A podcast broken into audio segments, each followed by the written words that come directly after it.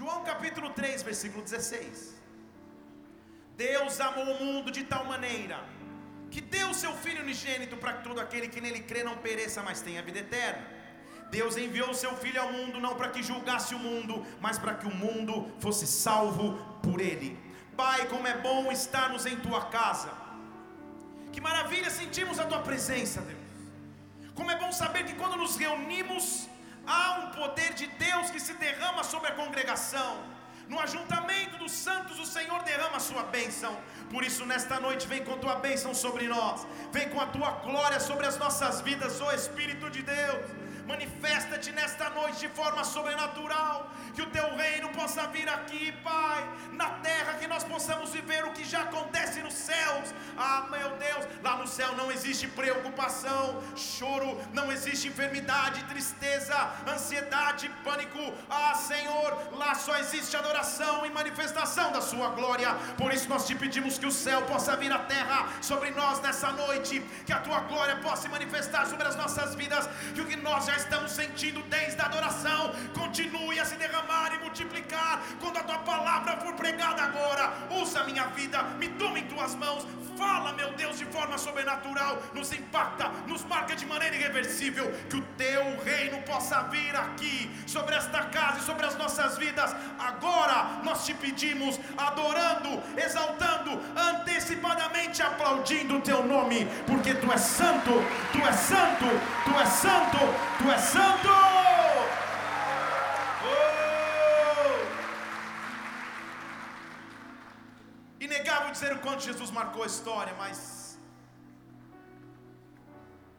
o que mais marcou no meu entendimento, a vinda de Cristo à terra, além do fato dele ter vindo para morrer numa cruz, foram as interações individuais de Jesus Cristo. Em multidões nós vemos grandes milagres, grandes intervenções, curas, libertações, transformações, restaurações. Mas quando ele para para falar com o indivíduo, algo sobrenatural acontece. Para Jesus Cristo todos importam. Isso quer dizer que você é importante para Deus. Na minha infância, barra adolescência, eu me lembro que uma das músicas que a gente mais tocava no louvor era uma que se dizia: Quero que valorize o que você tem. Tem alguém que sabe aí? Deixa eu ver se é das antigas. Ah, a tua idade te denunciou então agora. Você é um ser, você é alguém tão importante para Deus. E na hora do refrão, você tem valor, o Espírito Santo, Simão, você era um, era, era, um, era um hino. Que uma geração cantou valorizando um ao outro. Me lembro dessa música porque em muitos momentos de discussões entre irmãos, que não acontece em uma família, só na minha acontecia. Na minha casa, meus pais faziam uma escala de limpeza e de lavar louça. E gera meio um, um, um código entre os irmãos. Porque, por exemplo, no meu dia de escala de louça, eu mal comia. Só quem tem irmão sabe o que eu estou dizendo, mal comia, porque era o meu dia de lavar. Agora, no dia das minhas irmãs, eu comia até zerar a panela, sabe que vai ficar a panela. Eu comia, deixa a panela, três, quatro pratos. E quando a gente discutia justamente por isso, meu pai, depois da gente pedir perdão meio forçosamente, ele nos fazia cantar um para o outro essa música. Você tem valor, o Espírito Santo. Oh. Você é valoroso para Deus. Jesus te reconhece como indivíduo. E nesta noite o que eu sinto que Ele quer falar para nós, e a glória de Deus já está aqui, é, é, baseada na unção que Ele vai derramar sobre as nossas vidas, porque o que eu sinto que Ele quer dizer a nós, que Ele quer dizer a você, que Ele quer dizer para a tua casa, que Ele quer dizer para a tua vida, para a tua família, para o teu ministério é: levanta e anda, levanta e anda, levanta e continua caminhando, não para, continua andando. Deus te chamou com vigor para que você não se paralise. Uma das coisas mais fortes que existe é a cultura. A cultura de determinado país ou região muda de acordo com os antepassados, os colonizadores, os patriarcas, os pioneiros, eles estabelecem culturas. Dentro dessa cultura se aprende uma forma de se viver que parece ser única. Há coisas que parecem imutáveis. Há coisas em nossas vidas que são singulares e na verdade parecem inalteradas. Mas eu conheço um Jesus que quando vem transforma até aquilo que parecia estático, transforma até aquilo que parecia parado. Eu conheço um Deus que ao chegar diante dos seus filhos ele diz: "Levanta e anda". Na verdade, Jesus quando ele chega em um lugar, perceba que uma das frases que ele mais usava é: é chegado o reino dos céus.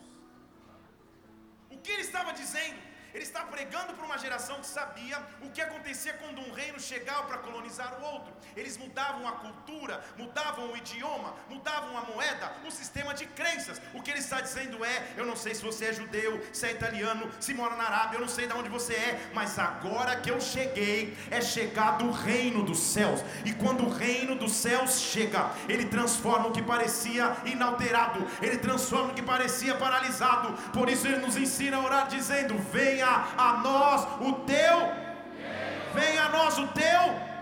Quando o reino de Deus se manifesta, ele transforma a nossa realidade. E eu sei que o reino de Deus vai se manifestar sobre nós nessa noite, sobre a tua vida agora, sobre a tua casa agora, sobre os teus princípios agora. Que o reino de Deus venha, venha. As situações que nós vivemos, que são tão inalteradas, ou já estão tão incrustadas e fixas em nossas realidades, que o que temos em nossa mente é que nunca vai mudar, nunca vai ser diferente. Será que você já viveu fases assim? Ou será que existam áreas na sua vida que você até ora, mas você fala, Senhor, na verdade, parece que nunca vai mudar. Pode ser uma condição emocional, pode ser oração por alguém na família, pode ser uma condição financeira, não sei. Mas o que hoje para você é algo que, é, que já está fixo há tanto tempo, você fala, não vai mudar. Não olhe para o seu esposo, olhe para mim agora. Não vai mudar. Não muda nunca. Vai continuar dessa maneira sempre. Pior do que isso. É quando nós temos a impressão de que parece que Deus está um pouquinho ocupado. Ou ocupado demais. Pior do que isso ainda, é quando a vez de todos parece chegar, mas a tua não chega nunca. A tua vez parece não chegar. Fui esses dias tirar um, um, um, uma segunda vez um documento em São Paulo. Tem um órgão lá que se chama Poupa Tempo. Ele até riu. Porque carinhosamente nós chamamos de perca tempo, mas é poupa tempo. Supostamente para que você vá rápido. E eu fui tirar e, e marquei o meu primeiro horário, sete da manhã. Cheguei às sete da manhã. E ao clicar no botão 100, eu já devia ter tido uma revelação, porque minha senha às 7 da manhã foi 315. Eu falei, ah não, deve ser a continuação do dia anterior. Você tem uma sala de espera com dois, três. Falei, cara, trouxe o livro, não vou nem ler o livro. De repente a moça falou, não nessa sala, é na outra. Quando eu entro na outra sala. Falei, Deus, acho que eles dormiram. Sabe quando a sua vez parece que não chega? Quando os testemunhos que você escuta são de outros e você se alegra no primeiro, se alegra no segundo, se alegra no terceiro, mas no quarto já está, Senhor, e a minha vez. Será a minha vez de testemunhar? Quando será a minha vez de ver milagres? Há situações fixas na minha vida que são inalteradas e parece que não muda nunca. Mas um encontro individual com Jesus Cristo vai te transformar. Um encontro individual com Cristo vai transformar a tua história.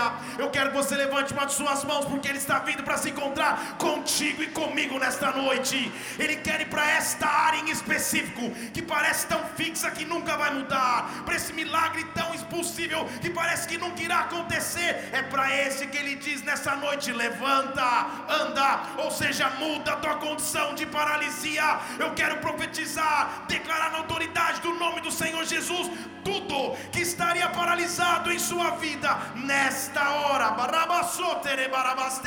ou que haja um liberar e um romper de Deus em o nome do Senhor Jesus. Se você crê, dê um brado ao Senhor e adore-o aqui.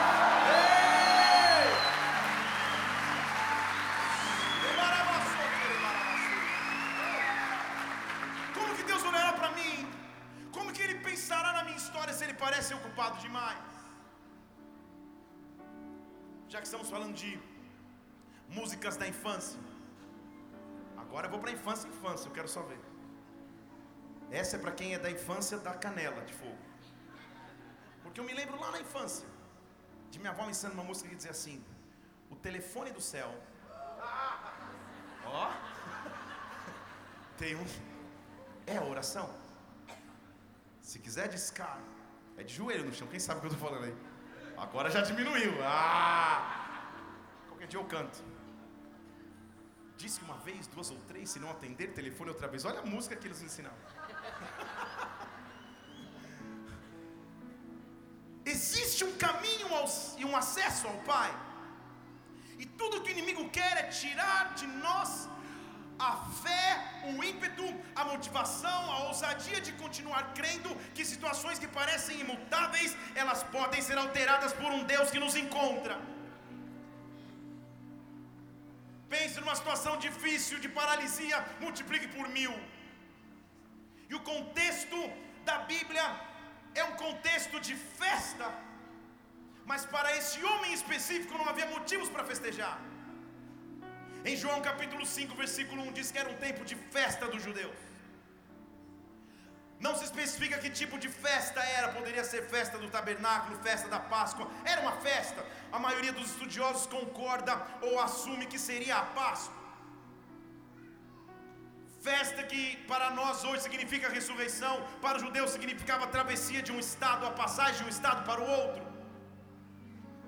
Há momentos em que todos estão festejando, mas para você não há, tanta, não, não, não há tanto motivo ou tanto indícios de festa. Em Jerusalém, no versículo 1, significava dizer que a população de Jerusalém multiplicava, quintuplicava, quadruplicava, muitas pessoas de todas as regiões vinham para Jerusalém. Se já haviam multidões, agora era uma hora de uma multidão incrível, gigantesca. E a narrativa começa a mostrar uma porta de entrada em Jerusalém. Qualquer dia, talvez, eu faça uma série explicando as portas da cidade, que são 12, mas vou explicar só a primeira aqui, que o texto menciona. Havia em Jerusalém a porta das ovelhas. E lá um tanque em hebraico chamado Betesda com cinco alpendres. A porta das ovelhas, fale ovelhas. Por que tinha esse nome esta porta? Porque, guarda essa informação comigo. Através dessa porta, os cuidadores ou os pastores de ovelhas traziam as suas ovelhas para apresentá-las em sacrifício. Então a porta das ovelhas é a porta do sacrifício. A porta das ovelhas é a porta da entrega. Só que além desta porta se chamar ovelhas, Passando por essa porta havia um tanque. Tanque que se chamava Betesda. Betesda significa casa da graça. A casa do favor que eu não merecia. E esse tanque era subdividido em cinco. Estão comigo aí? Então a porta do sacrifício nos levaria para um tanque chamado graça, com cinco divisões. Toda vez, amado irmão, que a Bíblia estiver falando de cinco, é sim um número referente à graça, o favor que nós não merecíamos, que Jesus Cristo fez por nós. Não dá tempo de pregar sobre isso, mas vou pregar mesmo assim. Cinco foram as pedras que Davi escolheu no ribeiro para com a primeira matar Golias. Cinco foram os ferimentos de Jesus Cristo na cruz. Cinco foram os pães que se multiplicaram na grande multiplicação, porque cinco é o número bíblico do favor que eu não merecia.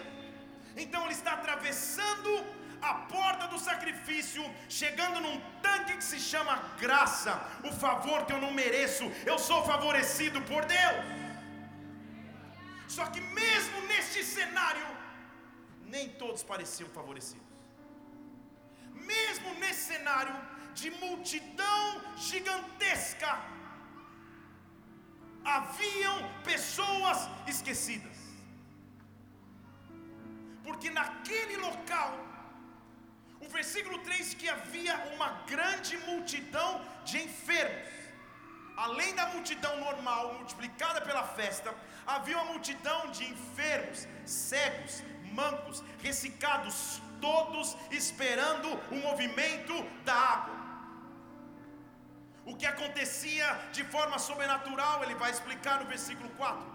De tempos em tempos, um anjo descia e agitava a água. E o primeiro que descesse no movimento da água sarava de qualquer enfermidade que tivesse. Você diz amém, e eu digo que desespero. Porque imagina que está diante de uma multidão. E é tipo uma competição. Agitou a água, sabe dança das cadeiras? O primeiro que pular, o primeiro que encostar nas águas, o primeiro que chegar ali, recebe a sua cura, recebe o seu milagre. Isso não me parece graça. Isso parece favorecimento. Estão comigo ou então? Porque se fosse por favorecimento ou por preferência, nós colocaríamos cinco cadeiras aqui e daríamos 15 minutos para cada um contar a sua história. E a mais triste nós oramos para a sua, cara, hoje você merece. Hoje, meu Jesus, Deus te abençoe. E a gente oraria por essa pessoa.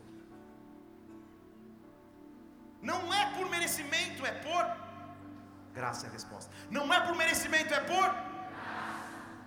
Mas como então conceber em minha mente que no meio de uma multidão de tantos enfermos eu vou ser notado? De tantas pessoas que têm necessidades, eu realmente importo. De multidão gigantesca que existe, como eu vou ser favorecido? Era praticamente uma competição em que um homem tinha desvantagem porque o que fazia o vencedor da competição era agilidade e rapidez. Tudo que esse homem não tinha. Porque a Bíblia diz no versículo 5 que ali no meio desse tumulto tinha um homem que há 38 anos estava enfermo. Deixa eu falar de novo. Há 38 anos ele estava enfermo. Não são 38 dias muito menos 38 meses, são 38 anos. Situação praticamente inalterada. Havia nesse homem uma enfermidade. Conclui-se que essa enfermidade era de paralisia. Que dificilmente esse homem tinha mobilidade. Então, como alguém sem mobilidade, no meio de uma multidão, vai ser o primeiro a pular na água? a minha vez nunca vai chegar. Conforme-se com isso, conforme-se com essa realidade. Na verdade, aproveita essa realidade, porque na tua paralisia você tem oportunidade de viver de mendigância. Aos paralíticos no antigo Israel não sobrava nada a não ser deitar-se perto dos templos, esperando a misericórdia de alguém que lançasse uma moeda, um pedaço de pão, um pedaço de alimento. Não há nenhuma esperança de solução definitiva para alguém que não é olhado por ninguém, para alguém que é desprezado por todos. Ah, não há como mudar a realidade de alguém que não parece ser prioridade para ninguém. posta hoje à noite. Não há. Qual é a tua enfermidade? Qual é a tua paralisia? O que, que você carrega há 38 anos? Há 38 semanas? Há 2 anos? Há 5 anos? 10 anos? O que para você é condição inalterada? Eu até de longe vejo os milagres. Eu até de longe escuto os aleluias. Eu até de longe escuto os glórias a Deus. Meu Deus, olha quantas pessoas descem na água primeiro, mas eu não tenho nenhuma condição. Não havia ninguém ali com, com clemência ou, ou coração suficiente para pelo menos segurar o enfermo. Se agitar água, a gente joga. Se curar, curou. Se não, aleluia, Deus te receba. Ninguém, ninguém estendia as mãos com misericórdia. Há momentos na hora da guerra e da luta que nós nos sentimos só, que parece estarmos sozinhos, que parece que não há esperança, que não há como crer que o amanhã pode ser melhor. Há uma multidão de enfermos, há muita necessidade diante de mim Ninguém tem tempo para olhar para minha paralisia, para minha enfermidade. Nunca vai mudar. Sempre foi assim, sempre será assim. Na verdade, talvez te digam, já acompanha a história da tua família. Teu avô quebrou, teu pai quebrou, você também quebrará. Teu pai faliu financeiramente. Isso está sobre você. Na tua família só há traços de adultério, só há traços de enfermidade. Quais são as enfermidades que parecem que nunca vão mudar? Eu estou aqui na autoridade de Jesus Cristo para confrontar justamente esta área, para dizer que esse decreto não tem poder sobre a tua vida, que a maldição pode ter caminhado na tua linhagem de família, mas acaba em você. Deixa eu dizer de novo: acaba em você. Você não herda, os teus filhos não herdam, os filhos dos teus filhos não herdam. Pelo contrário, os teus filhos vão herdar as tuas bênçãos, os teus filhos vão herdar os teus milagres. Hoje hoje, ei, no meio de uma multidão inalterada, Ele precisa te encontrar. Havia algumas portas em Israel: a porta do monturo, que é a porta dos necessitados, a porta dos cavalos, que é a porta dos nobres que entravam com suas carruagens e cavalos. Mas a porta escolhida para esta, para esta cena é a porta do sacrifício é a porta daquele que importa. E rimou mais uma vez. Você é importante para Deus. Ele sabe quais são os teus sacrifícios todos os dias. Ele conhece teu sacrifício de oração, teu sacrifício de adoração, teu sacrifício de busca, teu sacrifício de entrega. Mas Ele também conhece o que te paralisa, Ele também conhece o que te traz enfermidade, Ele também conhece o que há anos você carrega e ninguém sabe. Todos estão em festa. E eu não tenho motivo nenhum para festejar. Só que sempre tem um porém. Jesus veio. Deixa eu falar de novo. Jesus veio. Jesus veio. Ei, Jesus veio. Como Ele está aqui nesta noite, Ele vem. Como Ele está nesta noite, Ele chega. Barabastete e pela mesma porta do sacrifício ele atravessa. Só que o que ninguém sabe é que ele é o autor e consumador da fé, ele é a graça personificada, ele é o Verbo que se fez carne, ele é o Filho que foi enviado. E ao se deparar com uma necessidade, ele não pode ignorar, porque para ele todos são importantes. O foco da multidão era o tanque. E lá que Ali está aquele homem, deitado, prostrado, 38 anos. Duas opções: ou ele morava ali, ou ele era arrastado por alguém até ali. Para que ali de alguma forma ele vivesse da mendigância, ali de alguma forma ele vivesse do pedir, de alguma forma. Aleluia. Tudo bem, mandaram um recado, tudo certo, aleluia. Só está escrito assim: seu cabelo está despenteado para a esquerda, obrigado.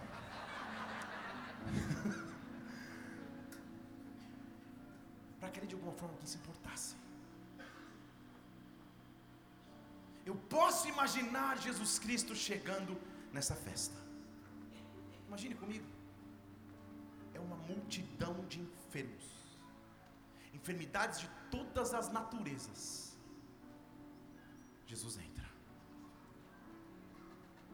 E o que eu amo a respeito de Jesus é que o olhar dele nunca está para o que todos olham. Ele olha para aqueles que ninguém, ou que quase ninguém presta atenção. Ele olha para você. Ele olha para mim. E ao olhar, ele sabe a tua real necessidade. Só que havia um protocolo que era seguido há anos. Só é curado quem está no agitar das águas. Se você não estiver no agitar das águas, esqueça. Só é curado quem cumprir esse protocolo, e se você não for, esquece. Uma multidão é só o primeiro. Já, já, já posso imaginar que existiam venda de vagas mais próximas ao tanque, reserva de lugares, senha.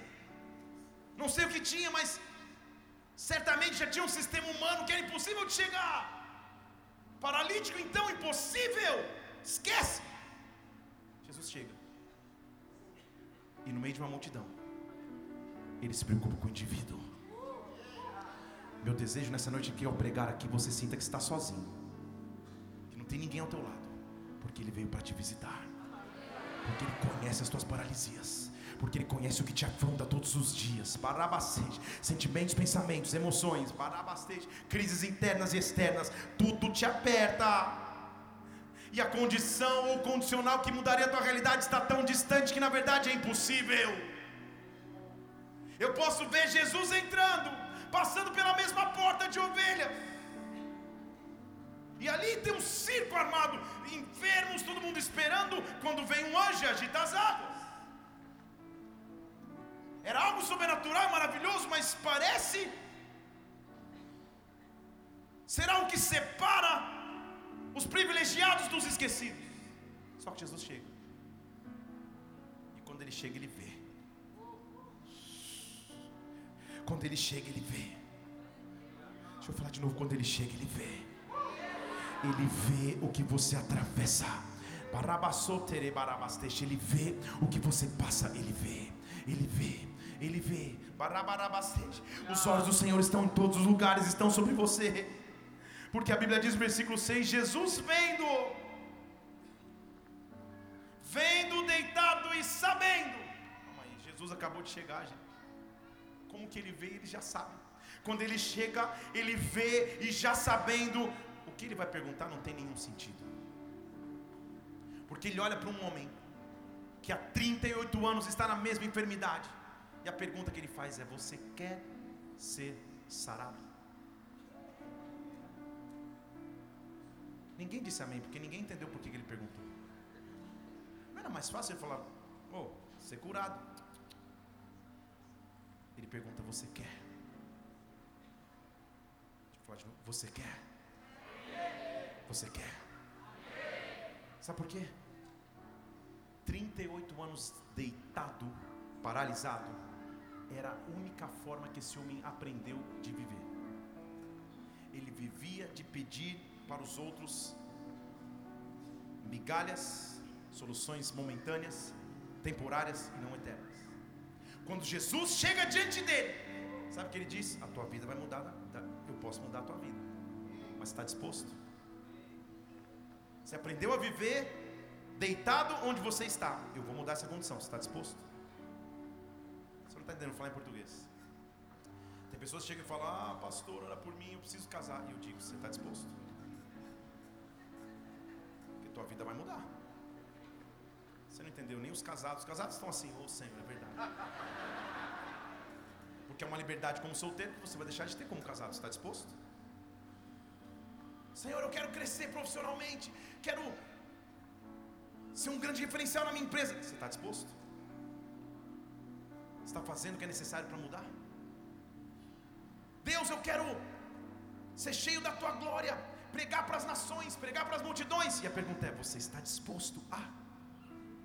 Ao preço que está envolvido em você mudar a tua realidade? O que ele está perguntando para o homem paralisado há 38 anos é: Você quer? O que ele está perguntando para você nessa noite: Você realmente quer? Você realmente quer? Porque quando eu chegar sobre a tua vida, a tua vida muda por completo, mas você quer. E é tão interessante que ele respeita. Você quer ficar sarado? Você quer ser transformado? Eu quero. Eu quero. Eu quero. Eu me lembro quando eu comecei a traduzir gringos que vinham para o Brasil nas igrejas. Minha primeira tradução foi aos 16 anos. E foi tão interessante que encontrei o cara no aeroporto junto com a van, era um pregador. E ele aqui na frente, pregando para uma igreja. Eu fui lá atrás onde estava o teclado. Aos 16 anos ele. Good evening, church. Blá, blá, blá. Eu, Boa noite, igreja. Tudo, tudo, motivo. Falou, o que aconteceu com seu pai? Ele fazia assim para mim. Eu.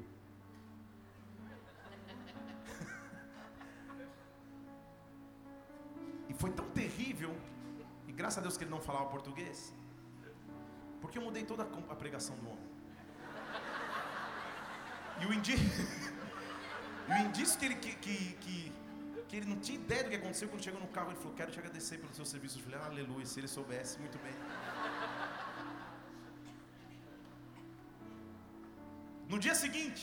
Tinha 16 anos, uma igreja mais ou menos desse tamanho na zona leste de São Paulo. Pensando bem hoje, acho que foi a forma que ele escolheu de me dar o troco, porque no dia seguinte, ele voltou a pregar nessa mesma igreja.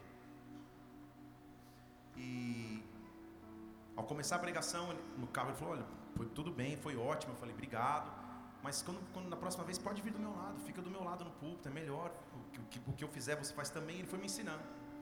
E na segunda noite, uma igreja assim, um domingo à noite, ele fecha os olhos, eu também. Ele fala: Senhor, eu quero te louvar, te agradecer por esse culto, por essa noite, por esse momento. Nos prepara, Pai. Usa o pregador dessa noite. Eu traduzindo. Que o Senhor possa usá-lo, que ele seja muito capacitado por Deus. Eu traduzindo. Em nome de Jesus, amém. Quando eu, quando eu abro os olhos, ele não está do lado, eu olho, ele está sentado onde os pastores estavam. Aí eu falei, é uma ilustração? Ele falou, não, prega. Você diz a igreja diz, é, todo mundo aplaudiu, porque você gosta de ver alguém na fornalha aí. E eu, 16 anos, sabe o que ela faz? Tá, paz do Senhor, igreja.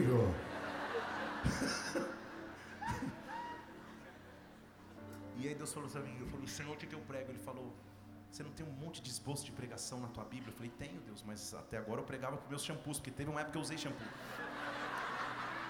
Até agora só os shampoos, pai, já estão todos salvos, convertidos. E... Ele falou, abra e pregue. Aquela noite foi bênção de Deus. Graças a Deus não deve ter vídeo, não deve ter fita, não deve ter nada. Mas foi uma bênção do Senhor. Mas quando eu cheguei em casa e falei, Senhor, eu sou grato a Ti por esse dia. Sou grato a Ti pelo que o Senhor fez. Eu senti Ele me invadindo dizendo: Você quer ser um pregador? Paga o preço. Você quer ser usado por mim? Paga preço que necessário for de busca, de entrega, de consagração, paga o preço que for. O que eu quero te dizer é que Deus conhece a tua paralisia, mas antes Ele precisa te perguntar: você realmente quer mudar de condição? Você quer realmente quer entrar num novo tempo?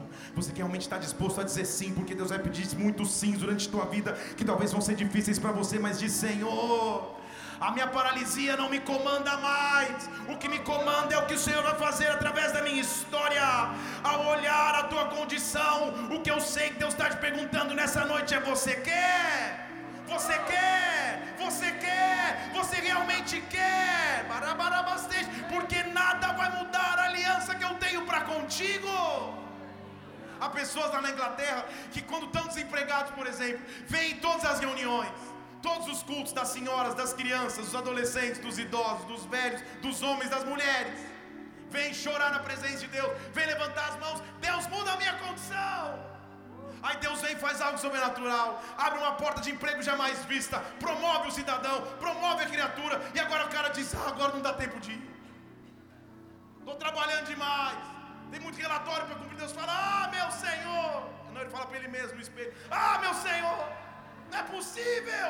Quando estava paralisado, clamava por mudança. Quando mudou, esqueceu daquele que o transformou. O meu foco não é o Deus que faz milagres somente, é o Deus que cuida da minha vida em todas as horas.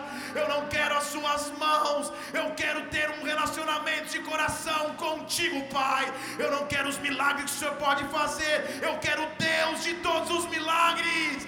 Deus nessa noite está aqui para acabar com a tua paralisia, para acabar com a tua alimentação. Mas a pergunta é: você quer? Você está disposto a? Deus levanta um exército que no encontro individual é, ter, é capaz de ser transformado por Ele. Só que é uma multidão. E o homem está sentado. Jesus chega para ele, tudo bem? Você quer ficar curado? Sabe qual a resposta desse homem? É impossível. Ele diz: Eu não tenho ninguém. Eu não tenho ninguém. Na minha época de escola, hoje eu estou nostálgico. Na época que o viralizar não era, não era pela internet. Tinha uma bênção de uma música que dizia assim: Sabe quem perguntou por você? Ninguém. E, um dia eu fui brincar isso com minha mãe e nunca mais brinquei. Cheguei, mãe, sabe quem perguntou por você? Ninguém. Ela, hã? Psh, psh, psh. Nunca mais brinquei. Mas, como é triste você sentir que está sozinho. Porque o que esse homem fala é: Eu não tenho ninguém. Eu estou só. Ninguém olha para mim. A água, quando é agitada no tanque, quando eu tento ir, já chegou a vez de outro. Parece que tudo só acontece com os outros. Ah, meu Deus, parece que tudo anda, mas eu estou paralisado. Aqui estou eu, Pai, diz a irmã, orando ao Senhor, buscando em santidade. Cinco anos na espera, seis anos na espera. Chegou a irmã na célula, está dois meses, sumiu. Quando eu vi, o pastor chamou o noivado, é ela.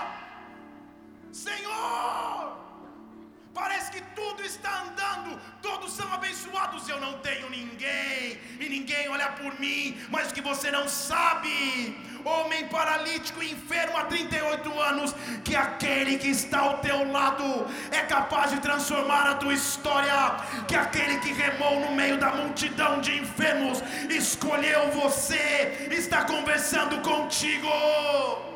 Então muda o foco dos teus olhos. Ao invés de olhar para a limitação, ao invés de olhar para a realidade, ao invés de ver a circunstância adversa, escute a proposta do único que pode transformar a tua vida. Você quer? Você quer? São 38 anos sem poder caminhar, sem qualquer força nos músculos da perna, sem qualquer mobilidade que o permitisse levantar. Só que Jesus chegou. Só que Jesus chegou. Só que Jesus chegou. E quando ele chega, ele não pede, ele ordena. Parabacete. Quando ele chega, quando ele chega, ele não vê as hipóteses, não há se nas frases de Jesus Cristo, elas não são condicionais, elas são ditas no modo imperativo, ele simplesmente ordena. Ele olha para aquele homem. E é tão interessante que ele apresenta a limitação. Deus não sabe o que é? Ele não sabe que é Jesus, é óbvio. Ah, não dá, eu, eu não tenho ninguém. Quando a água é agitada, eu tento descer, alguém já desceu. Jesus ignora o mimimi. Jesus ignora o lamento. E acima do lamento ele dá um comando. Eu sinto esse comando vindo sobre a tua vida agora. Eu posso imaginar a força que há na voz daquele que é o Verbo, a força que há na voz daquele que é a voz acima das águas, a força que há na voz, na voz que quebra o céu do Líbano. Ele olha para aquele homem deitado há 38 anos, e no versículo 8 ele diz: Levanta-te, levanta-te, toma o teu leito, anda, levanta-te, toma o teu leito, anda. Um encontro individual com Jesus Cristo me transforma. Um encontro individual com Jesus. A força que eu não sabia ter. Há um orebarabastej, há um homem bradando sobre ti nesta noite, e o nome dele é Jesus Cristo, e ele está dizendo: levanta, pega o leito, anda, levanta, pega o leito, anda. Eu estou esperando as águas, mas eu estou sem ninguém. Ele diz: anda.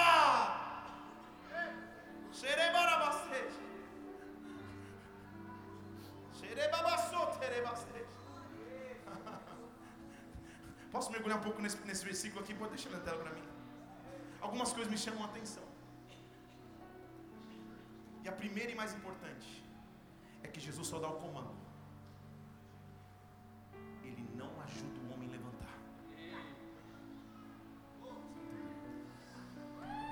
Ele olha para aquele cara e diz: Eu sei que você está 38 anos aí.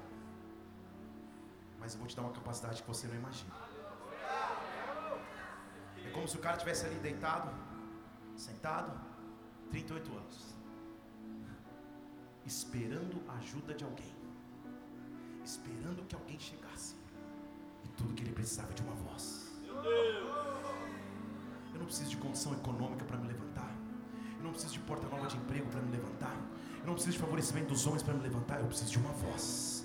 Eu preciso de uma voz. Eu preciso de uma voz. Eu preciso de uma voz. Eu só preciso ouvir um comando que vem do alto. Eu posso imaginar.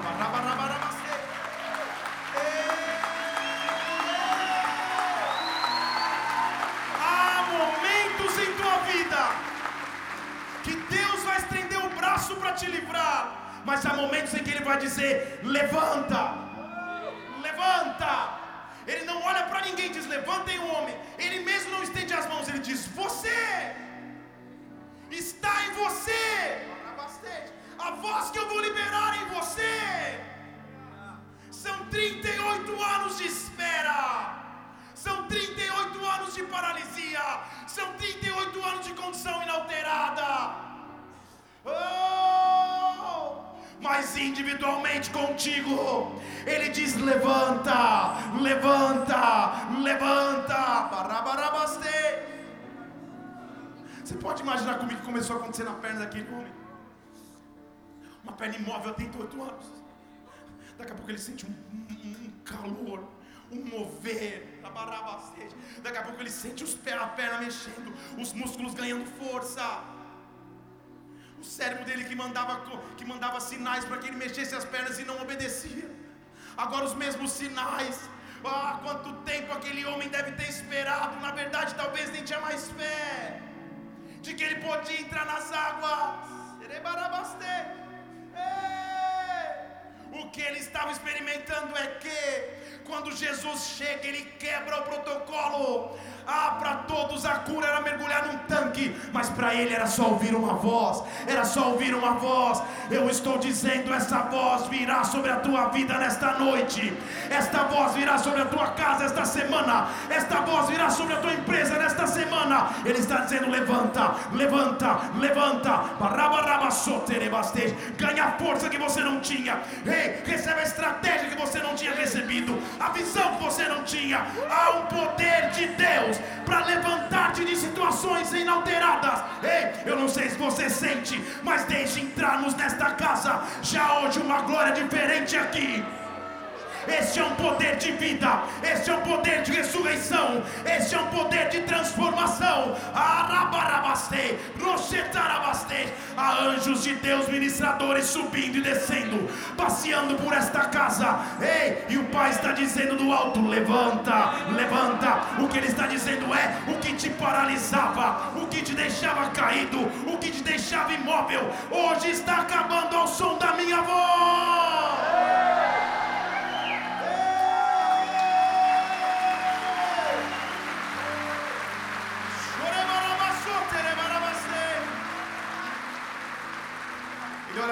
Levanta.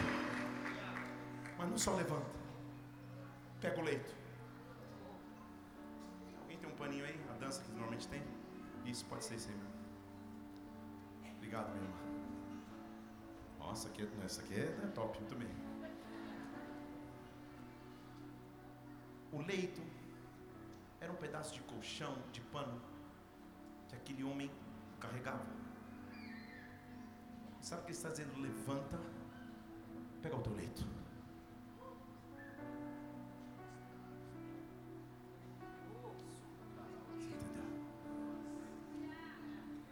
Levanta e carrega a tua história.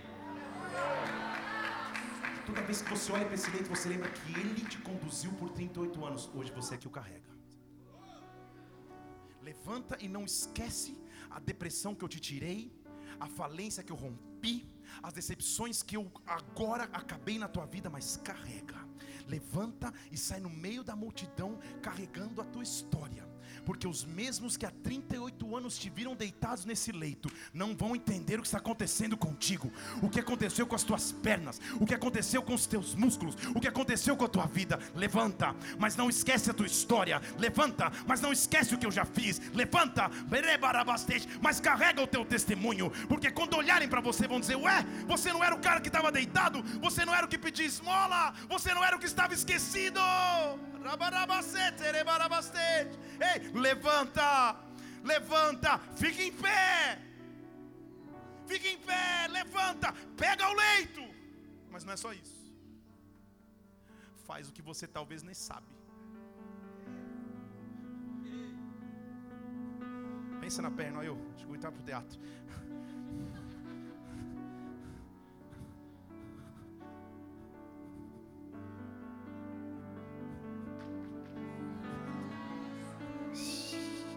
Para você que nunca pensou, nem raciocina direito, você só sai andando. Tudo bem, mas calma aí.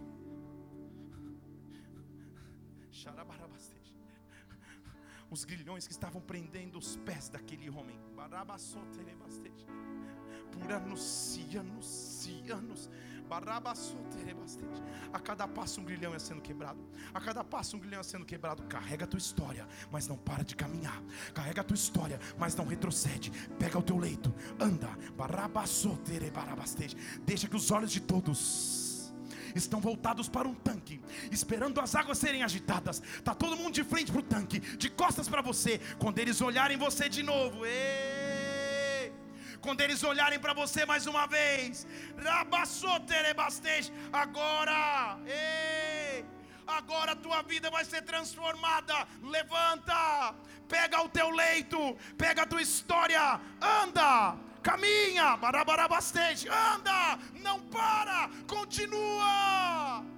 São 38 anos, e o que eu preciso é de uma voz. São 38 anos, e o que eu preciso é que alguém se importe para comigo. Deixa eu dizer uma novidade, que já não é novidade. Deus sabe exatamente o que você passa. Ele sabe exatamente o que você precisa, e apesar de estarmos em multidão, ah, o Cordeiro de Deus que veio para o sacrifício passou pelas portas, chegou ao tanque da graça, e no tanque da graça ele diz: Levanta, levanta, pega a tua história e anda. Ei! Talvez você vai dizer: Ah, depois de seis meses, um ano depois, 15 horas depois, ele ouviu. Quando aquele comando entrou nos ouvidos, as pernas começaram a tremer. E Bíblia diz, versículo 9: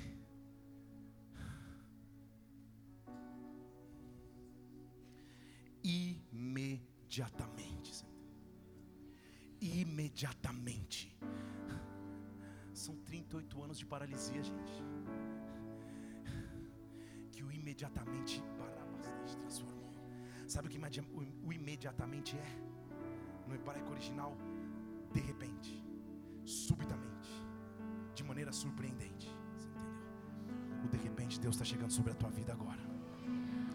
O de repente Deus está chegando sobre a tua história agora. O imediato de Deus está chegando sobre a tua vida agora. Basta uma palavra, basta o comando, e imediatamente o homem ficou saudável. E imediatamente a saúde veio sobre ele. Ué, mas e o tanque? Ah, mas e as águas? Mas é a prioridade. E imediatamente o de repente de Deus está chegando sobre a tua vida. Eu estou dizendo imediatamente a tua história hoje muda. Imediatamente tua paralisia acaba. Imediatamente que você clama a Deus vai ser resolvido. Imediatamente o homem fica saudável. Pega o seu leito e começa a andar. E começa a andar. Só tinha um detalhe: era sábado. Era sábado. Sábado ninguém pode fazer trabalho nenhum. Isso quer dizer que ele não poderia carregar o leito no sábado. E o que Jesus está dizendo é: para transformar a tua história, eu vou mudar a tua cultura. Para transformar a tua história, vou mudar, mudar teus preconceitos e concepções. Se ninguém pode trabalhar no sábado, levanta, pega o leito, anda, porque o que eu estou fazendo em você é maior do que a cultura que te carregava. Sabe por que os judeus olham para ele? E ele tinha sido curado. Não tinha um glória a Deus. Não tinha um glorifica de pé a igreja, não tinha nada. Só teve o pessoal dizendo: opa, calma aí. É sábado, gente. É sábado. Como que esse cara está carregando o leito? Versículo 10 diz assim: hoje é, hoje é sábado. Não é lícito para você carregar um leito. Não é possível. Ninguém notou que o cara era paralítico e está andando. Ninguém passou despercebido a vocês que o cara não andava e ele está andando. Vocês estão preocupados com o leito que está sendo carregado. Sabe o que isso quer dizer? Não espere que as pessoas entendam os teus milagres. Não espere que muitos até se alegrem com os teus milagres. Lembre-se daquele que soltou uma voz. Lembre-se daquele que soltou uma voz. Lembre-se daquele que disse vá. Lembre-se daquele que disse levanta. Não espera reconhecimento de homem nenhum. Não espera reconhecimento de ninguém ao teu redor. Olha para aquele que se importa contigo. Escuta ele dizendo para você nessa noite: levanta e anda. Pega a tua história, pega o teu leito, pega o teu testemunho e anda. Anda. Barabarabastej. As pessoas olham e dizem: não, mas não é assim. Não é desse jeito. Hoje é sábado. Você não pode carregar. Não é lícito a você. Ei! A resposta que ele deu é arebastete, é a minha, a tua resposta. Eu não sei quem é, mas aquele me criei, aquele que mudou a minha vida, aquele que me curou, foi ele que disse para tomar o leito e andar. Agora o que me chama mais atenção, posso começar a pregar? É o versículo 12. Porque os caras perguntam: quem é esse cara? Quem é ele que falou para você pegar o leito e andar? Olha a resposta do versículo 13. Eu não sei. Você entendeu? Eu não sei. Ele é Jesus, hein? Só para te dizer. Só que ele disse que ele não faz nada se ele não ver o Pai fazendo. Então sabe o que Jesus estava fazendo? Eu não quero glória para o meu nome terreno. Ele podia ter chegado se apresentando: oh, tudo bem, eu sou Jesus, eu sou, eu sou o verbo que se fez carne, vou te curar me segue no Instagram e divulga. Não. Jesus, para um anônimo, continuou no anonimato. Isso é forte demais, gente. Jesus não se apresentou não disse quem era, só trouxe uma solução. Mas o que ele está dizendo é: para aquele paralítico, todos que passam por você todos os dias têm a mendicância, todos que passam por você têm uma solução momentânea. Eu tenho uma solução eterna. Levanta e anda, levanta e anda. Ei, eu não vou nem te falar meu nome, não vou te falar quem eu sou, porque eu escolhi diminuir. Ah, eu podia ser Deus, mas não tenho usurpação de ser como Deus. Eu me humilhei, tomei forma de homem. O foco é a transformação Nesta hora o foco nem é o meu nome terreno.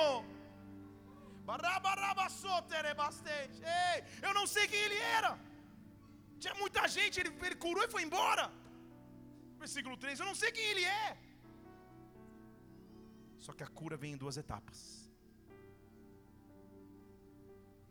Deixa eu falar de novo. A cura vem em duas etapas.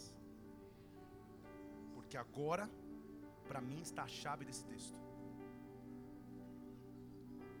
Vou te mostrar no texto que esta paralisia tinha uma raiz que não era nada boa. Só que eu tenho um pai de compaixão. Talvez a tua paralisia tenha sido provocada por erros que você mesmo cometeu. Por falhas, investimentos errados, tropeços, pecados. Jesus cura e sabe que vai ser uma doideira, ele some. Cura e desaparece. E é uma multidão. E agora Jesus encontra com um homem no templo. Deixa eu ler de novo. Jesus encontra com um homem aonde? Aonde? Aqui começou a maior transformação, igreja. Sabe por quê? De acordo com a lei mosaica, enfermos e paralíticos não podiam entrar no templo.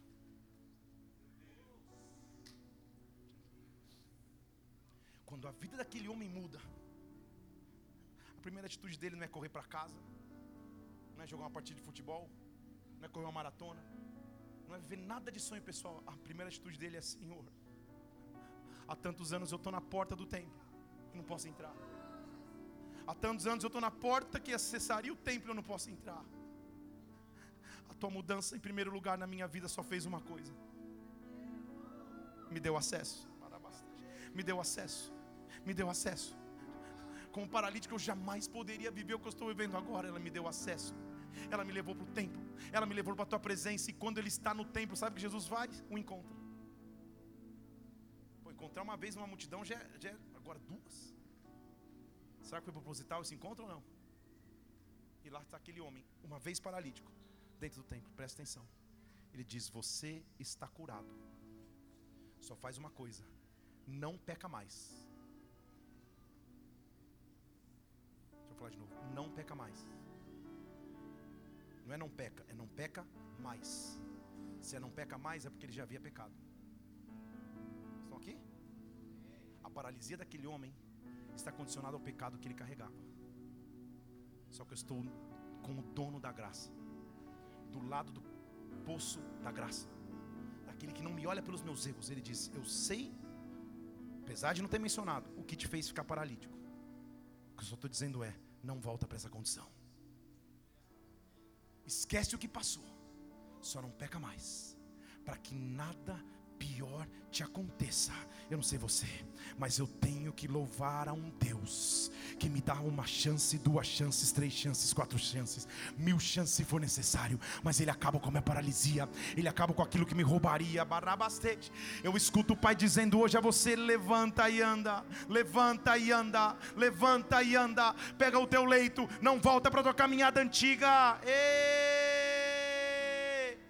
Eu estou diante de um homem que não tem voz, que não tem nenhuma importância na sociedade, mas o milagre que ele está vivendo é imutável. O milagre que ele está vivendo é inegável. O milagre que você vai viver vai te dar uma voz. O milagre que você vai viver vai te dar e ser vai te destacar em meio a outros, porque o versículo 15 diz: Então aquele homem se retira, e agora ele conta aos judeus quem me curou tem nome, e o nome dele é Jesus, e o nome dele é Jesus, e o nome dele é Jesus, e o nome dele é Jesus, e o nome dele é Jesus, e o nome dele é Jesus, e o nome dele é Jesus. Minha vida foi transformada por ele. Ei! Você entendeu? Na hora da UTI, na hora do remédio mais difícil, ele só diz: levanta, não vou nem me apresentar, só levanta mas eu não vou ficar anônimo para você. A tua enfermidade paralisia, os teus conceitos na mente impediam de ver quem sou eu. Mas agora que você levantou, que os meus milagres são inegáveis para você, deixa eu dizer quem eu sou. Deixa eu dizer quem eu sou. Primeiro ele me levanta, depois ele se revela a mim. Primeiro ele me levanta, depois ele se revela a mim. Está sendo inaugurado sobre a tua vida um nível de revelação mais profundo quando Ele te levanta, vem um outro nível de revelação. Ele vai se apresentar a ti de maneira que você não conhecia. Passou Ah, aquele homem que não tinha voz, passa a ter uma voz. Ele sai contando para todos os judeus: Eu sei quem me curou. Ele sai dizendo: Pai me adotou. Sou livre. Eu estava preso, eu era órfão. Ninguém olhava para mim, mas o Pai me transformou. O Pai mudou a minha vida. Um encontro individual com Jesus Cristo me transforma.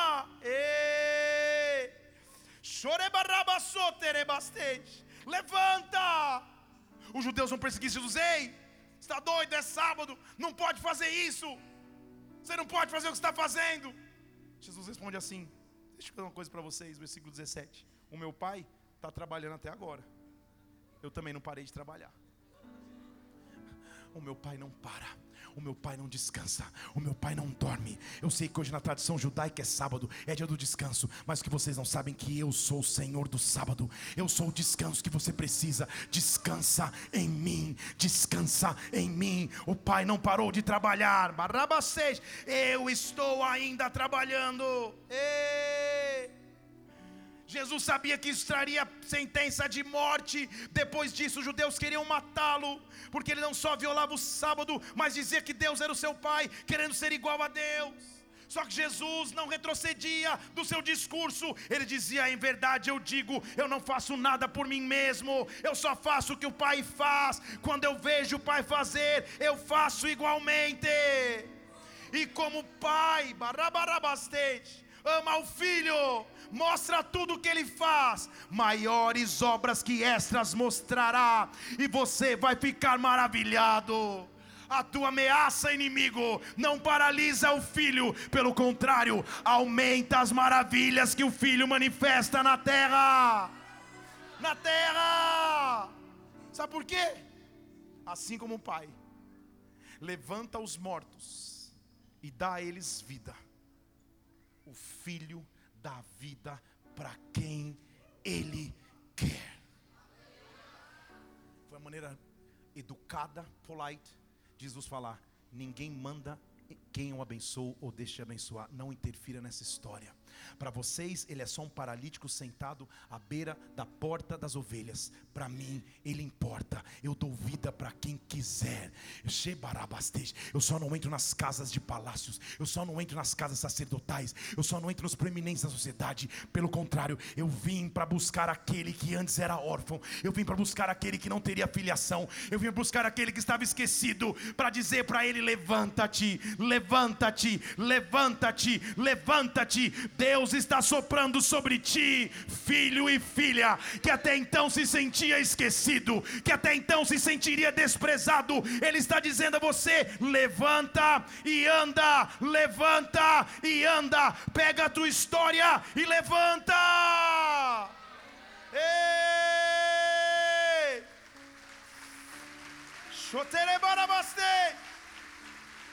Oh! Eu vejo uma voz de Deus vindo sobre ti, que bradando sobre a tua história. Só levanta e anda, só não para com as diversidades, levanta e anda. Ah, mas há tanto tempo tá assim. O Pai vai te encontrar como indivíduo nessa noite, dizendo: levanta. As condições parecem inalteradas. O povo de Deus vivia em cativeiro. O cativeiro vem e rouba a realidade rouba a chance de futuro, rouba a esperança do amanhã. Mas Deus enche do Espírito um profeta, que diz assim em Isaías capítulo 60: O povo está em cativeiro, o povo está numa situação inalterada. Ele diz assim, Isaías 61: Levanta-te e resplandece, é chegada a tua luz. Levanta e resplandece, nasceu a glória do Senhor sobre ti. Deus está dizendo nomes aqui hoje. Felipe, já vamos favorecer. Levanta e resplandece, chegou a tua luz. Priscila, levanta e resplandece, chegou a tua luz. Emanuel, levanta e resplandece, chegou a tua luz. Ah, Genoveva, levanta e resplandece, chegou a tua luz. Qual é o nome que ele está bradando hoje? Ele te conhece pelo nome, sobrenome, CPF e RG. Ele está dizendo: levanta, resplandece, chegou a tua luz. Levantar no original hebraico, deixa na tela o versículo para mim significa erga-se, fique de pé, permaneça de pé e resista. Em hebraico, levantar não é só levantar, é levanta, mas continua de pé, permanece de pé e resista, porque depois que você levanta, muitas coisas vão querer te tombar de novo. Levanta e resiste. Levanta e segura a tua posição levantado, porque chegou a tua luz resplandece. Resplandecer significa que brilhe, seja iluminado, destaque-se. O que ele está dizendo é: fica de pé, permanece de pé e comece a se destacar, porque vai vir uma luz sobre você. Está chegando, está se aproximando uma luz.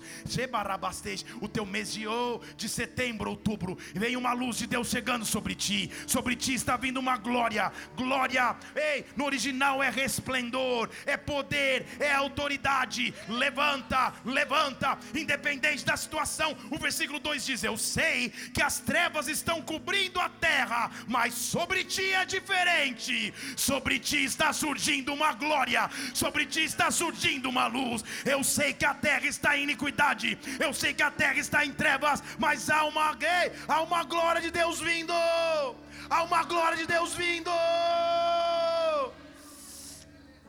as nações vão caminhar para a tua luz, os reis vão, vão, vão ver o resplendor do teu amanhecer. Versículo 3 vai amanhecer, a aurora está chegando, as nações vão ver a luz que há em ti.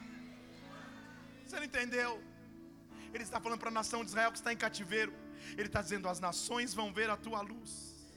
Sabe o que? Vou falar em português que ele está falando as mesmas nações que viram a tua humilhação vão ser obrigados a testemunhar quando eu que, quando a minha glória vier sobre a tua vida, os mesmos que viram a tua derrota, quando eu digo levanta, a luz de Deus vai resplandecer sobre ti, a glória de Deus virá sobre ti.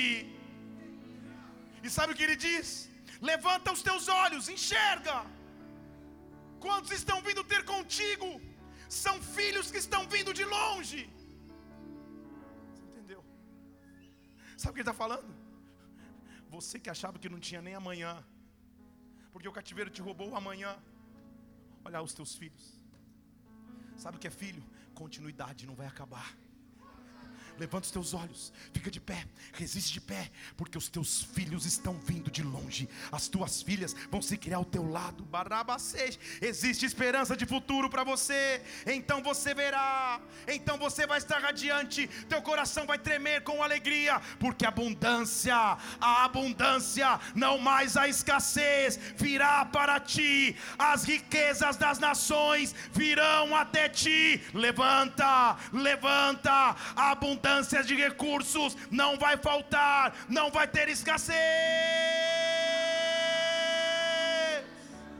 Levanta, perceba que ele não está dizendo eu vou te levantar, ele está dizendo a primeira atitude é só tua. Levanta você, levanta você, dá o primeiro passo você. Chore barabasotere barabaste. Ei! GPS nenhum do mundo o ex nenhum do mundo tem o comando, comece a dirigir. Não tem. Quando você põe o endereço, ele já põe a 100 metros, vira direito, porque ele imagina que se você pôr, você vai começar sozinho. Se você ficar parado, não vai aparecer uma tela. Comece a dirigir, não. O primeiro passo é teu. O que ele está dizendo é levanta. Começa tua segunda-feira diferente. Sai desse culto diferente, levanta. Porque se você levantar, há uma glória das nações que vão vir sobre ti. A abundância das nações vão vir sobre ti. E ele diz assim, versículo 8: lembra que ele está pregando para uma, para uma nação que está presa no cativeiro na Babilônia. Ele está dizendo: Quem são esses que vêm voando como nuvens, como pombas na sua janela? Sabe o que ele está descrevendo? O povo voltando do cativeiro, gente. Ele está dizendo: quem são esses? Que é uma multidão tão grande que parece nuvem que está vindo, parece pombas que estão vindo. Que restituição é essa? Que reconstrução é essa? Que multidão é essa? Levanta, levanta, levanta. Deus está te mandando levantar. Deus está te mandando prosseguir. Levanta. Versículo 11 diz: As tuas portas vão estar abertas de contínuo nem de dia nem de noite elas vão se fechar. 24 horas por dia é o que ele está dizendo. As riquezas das nações vão chegar, trazendo com elas os seus reis é uma nação que está destruída. Você está entendendo comigo o contexto? É uma nação que está destruída, que está em pedaços, que está em frangalhos. Ele diz: só levanta, não fica no cativeiro, levanta e resplandece. Levanta e volta para a tua terra, porque não vai dar para fechar os muros, não vai dar para fechar as portas, porque todos os dias, 24 horas por dia, as riquezas das nações vão voltar. O que você foi roubado, chegou a hora de eu restituir, chegou a hora de eu restituir, chegou a hora de eu restituir, chegou a hora de eu restituir. Ei!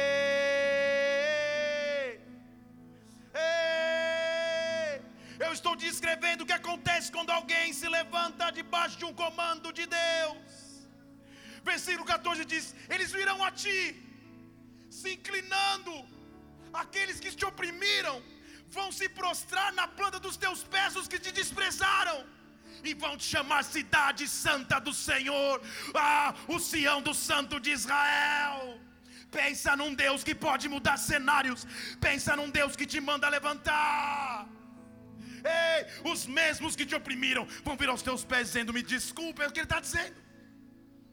Vão te chamar de cidade do Senhor, ao invés de ser abandonada e odiada como eras de sorte que ninguém nem passava por ti. Agora eu te faço excelência perpétua de alegria em geração em geração. Um encontro individual com Ele transforma o cenário de desprezada, vira reconhecida, de odiada, vira muito amada, de abandonada, passa a ser procurada, de humilhada, exaltada.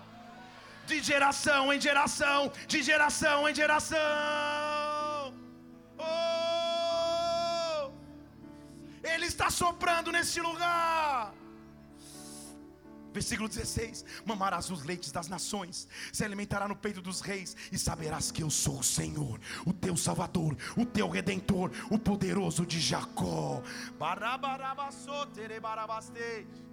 Ele está se aliançando contigo de novo e te mandando levantar, levantar, levantar. E você vem do cativeiro. Essa parte para mim é, é, é, é, sobrenatural, esse próximo versículo. Porque ele diz: faz o seguinte, então, deixa eu te mostrar o que acontece quando você se levanta e eu trago restituição.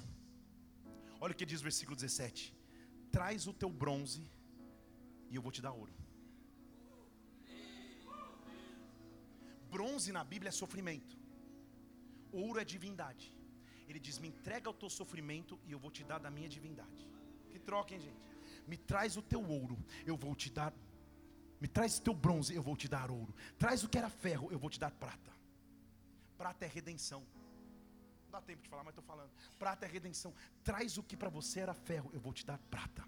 Pega a sua madeira, eu vou te dar bronze pedras eu vou trazer ferro, e eu vou fazer pacíficos os teus oficiais, justos os teus exatores, ou seja, eu estou mudando a tua realidade. Em, em suma, o que ele está dizendo é: pega o teu pouco, eu posso transformar em muito, pega aquilo que você acha desprezado, eu vou transformar em coisas grandes, porque você se levantou, porque você se levantou. Não se ouvirá mais violência na tua terra não, versículo 18: não terá mais isolação nos teus termos, pelo contrário, os teus muros serão chamados salvação, e as tuas portas louvor. Louvor, as tuas portas louvor, salvação, celebração. Você não precisará mais do sol de dia, nem da lua de noite, porque o Senhor será a sua luz perpétua, Ele será o Deus da tua glória. Oh, nunca mais.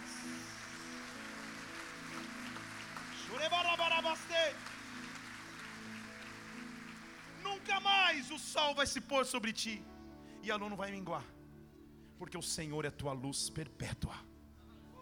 Sabe o que ele está dizendo para você, para mim? Estava dizendo para Israel: agora são acabados os teus dias de luto.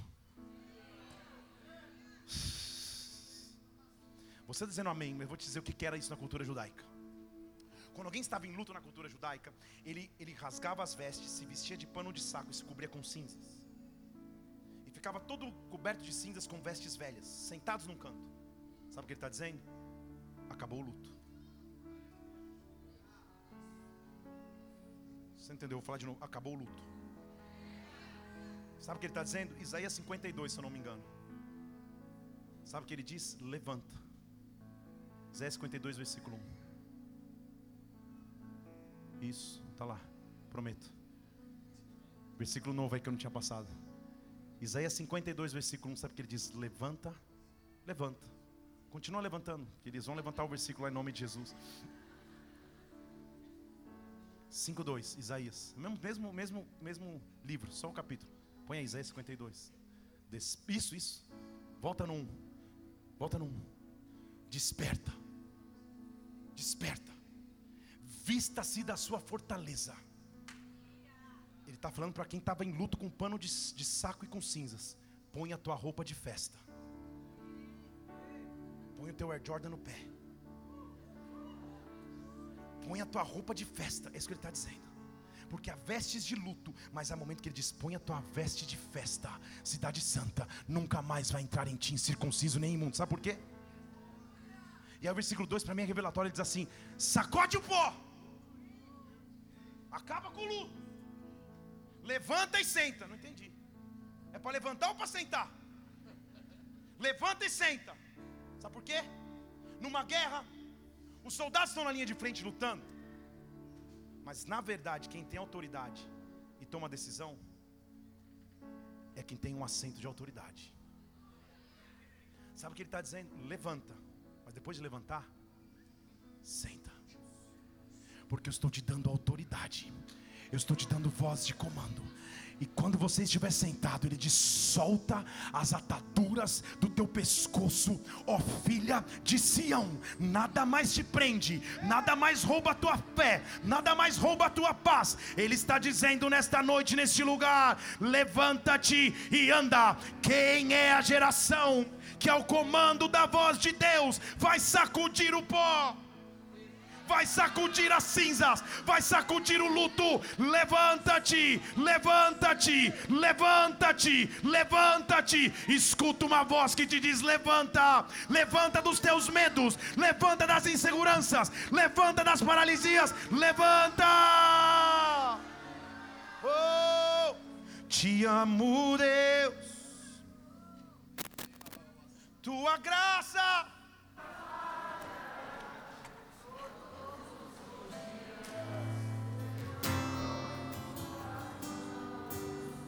Vamos voltar no tom do louvor que eu pedi, pedi o tom do Zezé de Camargo não vai rolar. Então vai, louvor. Depois desse momento Zezé, atenção, vamos lá. Amo, Deus. Sim. Tua graça nunca falha. Levanta! Todos os dias eu estou em tuas mãos.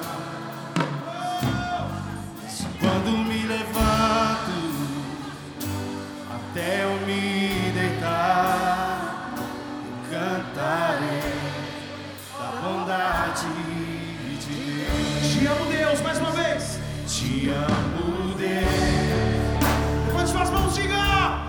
Tua graça nunca falha.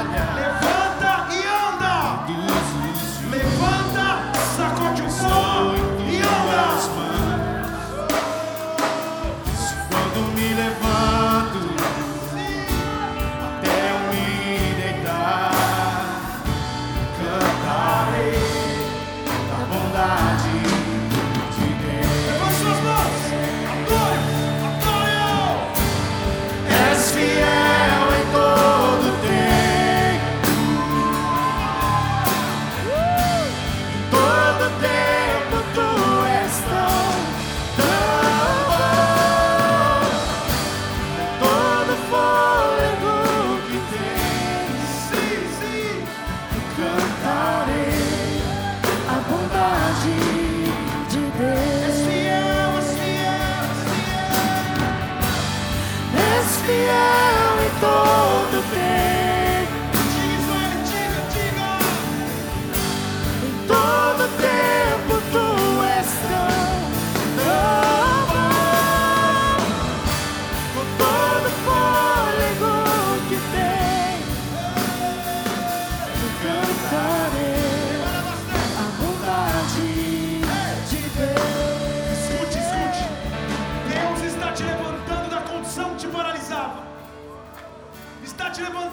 que te oprimia.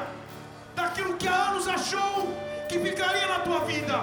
Maldições de anos estão sendo rompidas aqui. Vazio que existia há tempos estão sendo preenchidos pela glória. Sei, só obedece o comando de Deus e levanta. O que Ele está dizendo é: você tem condições e forças para levantar. Levanta e resplandece, porque uma glória do Senhor está vindo sobre ti. E a Bíblia diz que a bondade dele virá atrás de mim, me seguirá todos os dias da minha vida. Eu não sei o que te paralisaria até então, mas eu te desafio pela fé. Levante suas duas mãos ao Senhor. Tua bondade me seguirá. Me seguirá, Senhor. Sim, sim, sim, diga. Bondade me seguirá, me seguirá,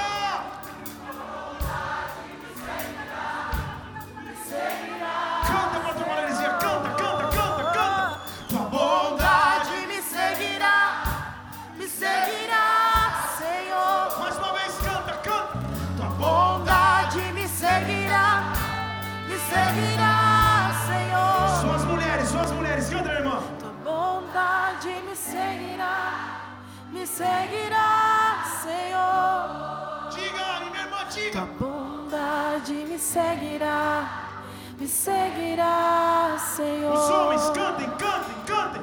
Tua bondade.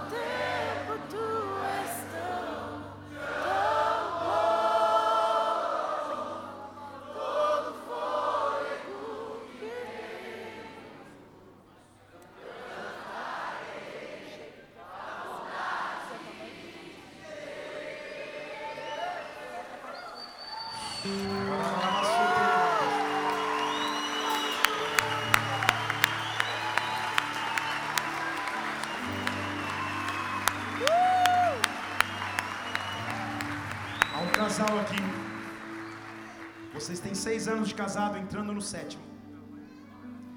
E você, minha irmã, não consegue engravidar. Você já está pelo menos um ano, dois tentando e não consegue. Deus está tocando o teu ventre agora. Se você é essa pessoa, faz um sinal para mim, eu quero te ver. Eu sei que você está aqui, eu sei que você está aqui. Vem aqui na frente. Pode vir aqui porque eu sei que você está aqui. Se teu esposo estiver, vem junto.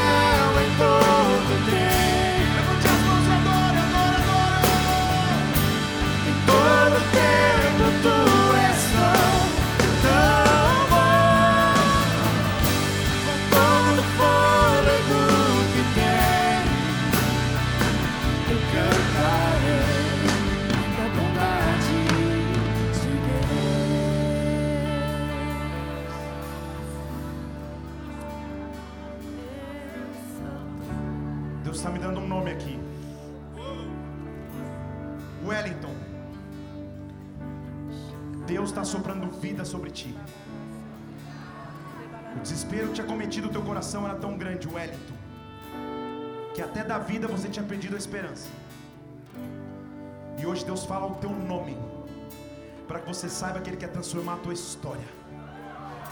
Nós vamos continuar adorando aqui. E há um nome específico. Se você está aqui, Wellington, ninguém vai te filmar, vai estar tudo tranquilo. Vem aqui que eu quero orar por você. Porque esse espírito de morte que achou que te acompanharia não acompanha mais. Em o nome do Senhor Jesus Cristo. Em o nome do Senhor Jesus. Vamos adorar. És fiel em todo tempo.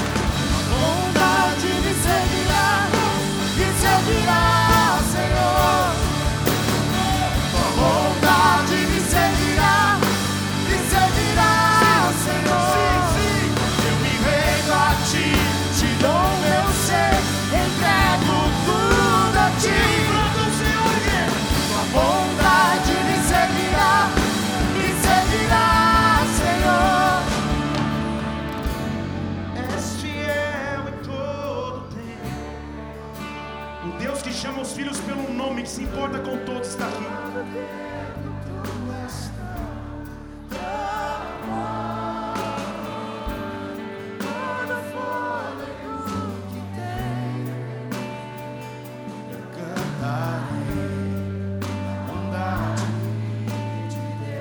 Levante suas mãos aos céus. Chore barabassou, tere barabarabastás. Sou secatara barabastei, chore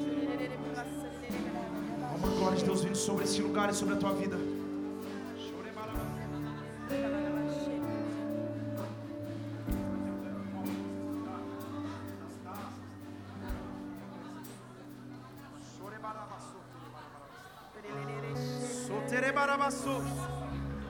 Nós vamos terminar esse culto adorando a Deus. Feche seus olhos por um instante. Feche seus olhos esse- por um instante. Deus está aqui, gente. O Deus se preocupa com todas as circunstâncias. O Deus conhece um jovem pelo nome. Aplauda ao Senhor, porque Deus é maravilhoso.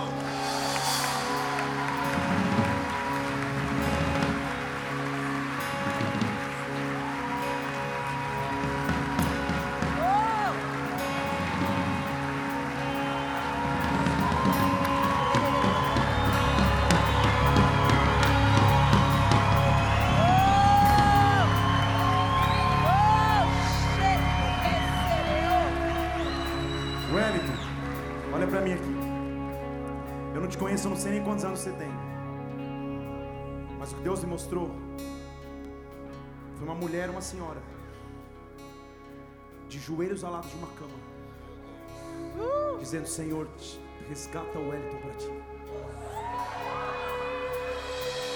Essa mulher existe, sim ou não? Eu sei que existe. Não é a minha oração que Deus está respondendo aqui. É alguém que orou por você por anos. Porque Deus conhece uma família de sacerdotes. E Deus hoje está te dando uma experiência real com a glória e com a presença dEle. Para que você saiba que você importa para Deus. Que você importa para Deus. Dê um brado ao Senhor e adore aqui. E adore aqui.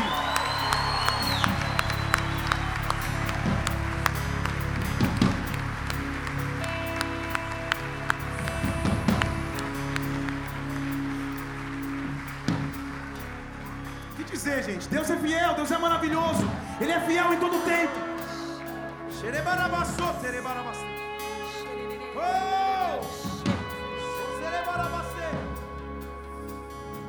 Seus olhos só um instante. Talvez esteja aqui pela primeira vez. E nunca tenha entrado numa igreja, ou até já entrou. E algo está acontecendo contigo hoje que Deus está falando ao teu coração. Se entrega para mim. Um Deus que conhece a minha história, se entregue para Ele. Talvez você está aqui, está distante de Deus e hoje quer voltar. Deus está te recebendo de volta hoje. Só dizendo: levanta e anda. Levanta e anda. Se você está nos visitando ou, ou- ou está distante de Deus e quer entregar a tua vida a Jesus, aonde você estiver, levante uma de suas mãos, eu quero orar por você. Aleluia, eu estou vendo mãos estendidas aqui. Você que quer aceitar isso, aleluia. Eu estou vendo mãos estendidas por toda esta casa. Por toda esta casa. Esse é o maior milagre que existe, igreja. O maior milagre existente na terra. Se você está com a mão estendida, olha assim comigo. Senhor Jesus, Senhor Jesus, nesta noite, nessa noite, eu te entrego a minha vida. eu te entrego a minha vida, Porque tu és o meu Senhor. porque tu és o meu Tu és o Senhor. meu Salvador. Tu és o meu Salvador. Me perdoa dos meus pecados. Perdoa dos meus Do pecados, meu afastamento de ti. do meu afastamento, E escreve meu nome e escreve meu no nome livro da vida. no livro da vida. Me dá a vida eterna. Me dá a vida eterna. Pai, eu oro por cada pessoa que vem aqui pela primeira vez, ou não, já tenha vindo outras vezes, mas hoje se entrega a Cristo como Senhor e Salvador, Espírito Santo de Deus. Vem, toma os teus filhos em tuas mãos. Escreve os seus nomes e os salva, Pai. Faz uma transformação completa. Que da morte agora eles andem para a vida e vida em abundância. Como igreja, nós te adoramos e aplaudimos o teu nome. Em nome do Senhor Jesus. Em nome de Jesus. Amém e amém.